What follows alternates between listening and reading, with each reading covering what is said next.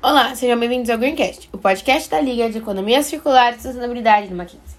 Eu sou a Maria Eduarda e no episódio de hoje nós vamos continuar a falar sobre a COP27. Se você não sabe muito bem o que é isso, sobre esse tema, dá um pause nesse episódio. Volta lá no da semana passada, em que nós vamos te explicar tudo certinho.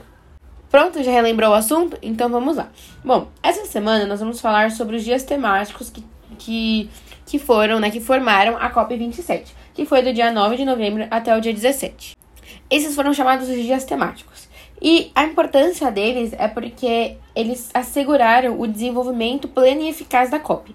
Além disso, na estruturação dos dias foram alocadas as sessões dedicadas à África com o objetivo de aprofundar o entendimento em torno das soluções, desafios e oportunidades para o continente. Da mesma forma, o papel da cooperação regional dos governos locais e das cidades está sendo elaborado em uma questão transversal.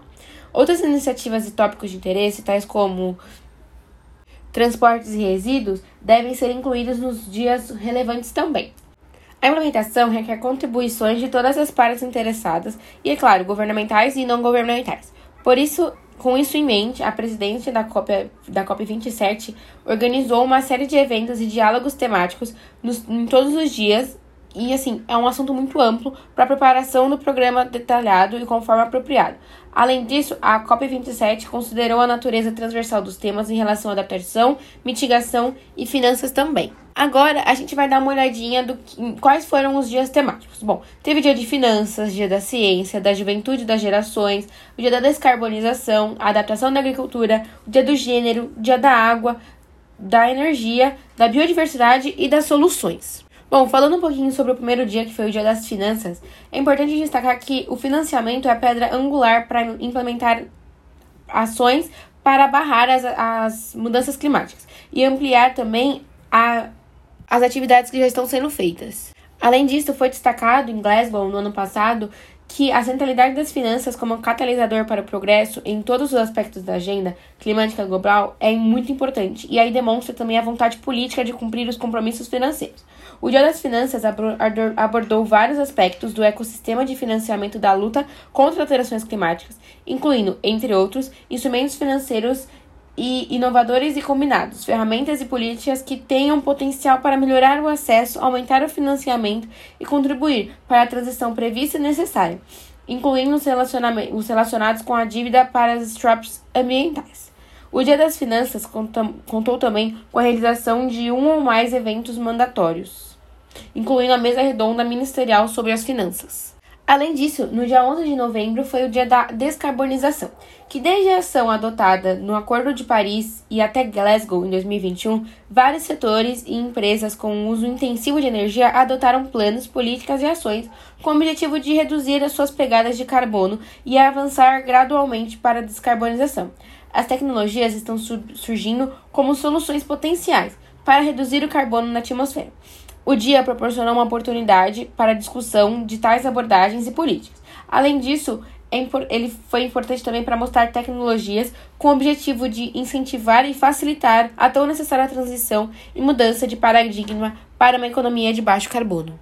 Outro dia importante a ser destacado também foi o dia 15 de novembro, que foi o da energia. Bom, esse dia abordou todos os aspectos de, da energia e das alterações climáticas, incluindo energias renováveis e transformação enérgica, com especial incidência na transição justa no setor de energia hidro, hidrogênio verde com a fonte de energia potencial para o futuro.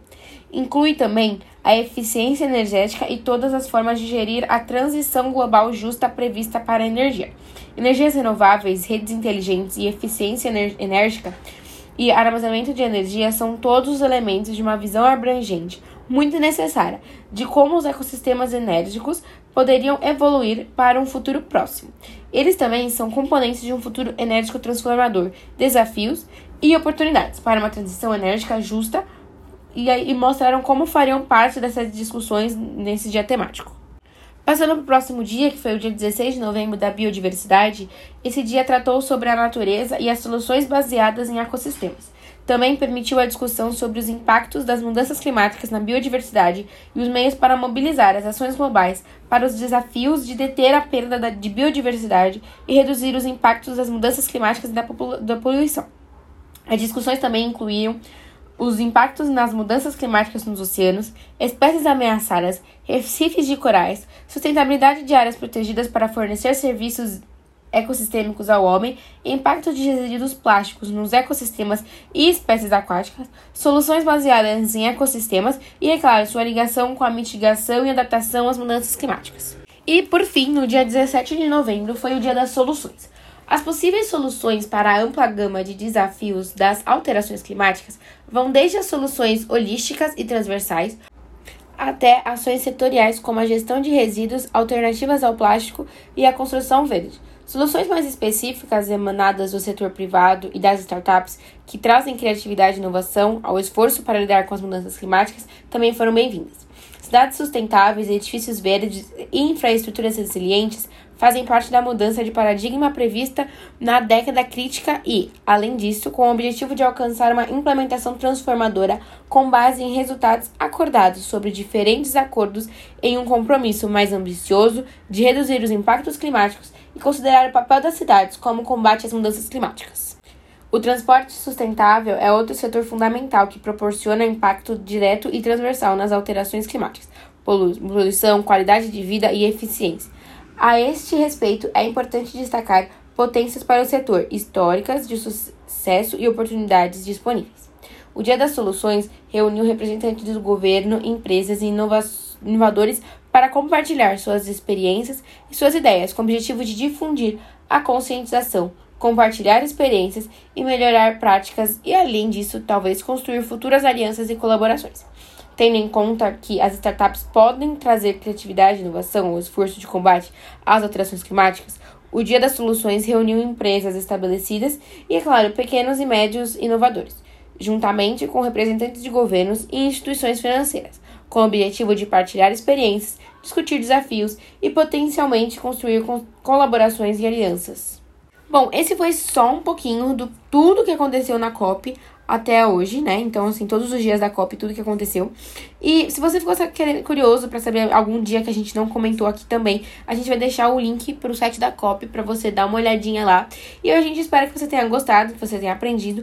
Não esqueça de seguir a nossa linha nas redes sociais para nos ajudar a tornar o mundo um lugar mais circular e mais sustentável. Não perca o próximo Greencast para saber mais sobre a COP. Tchauzinho!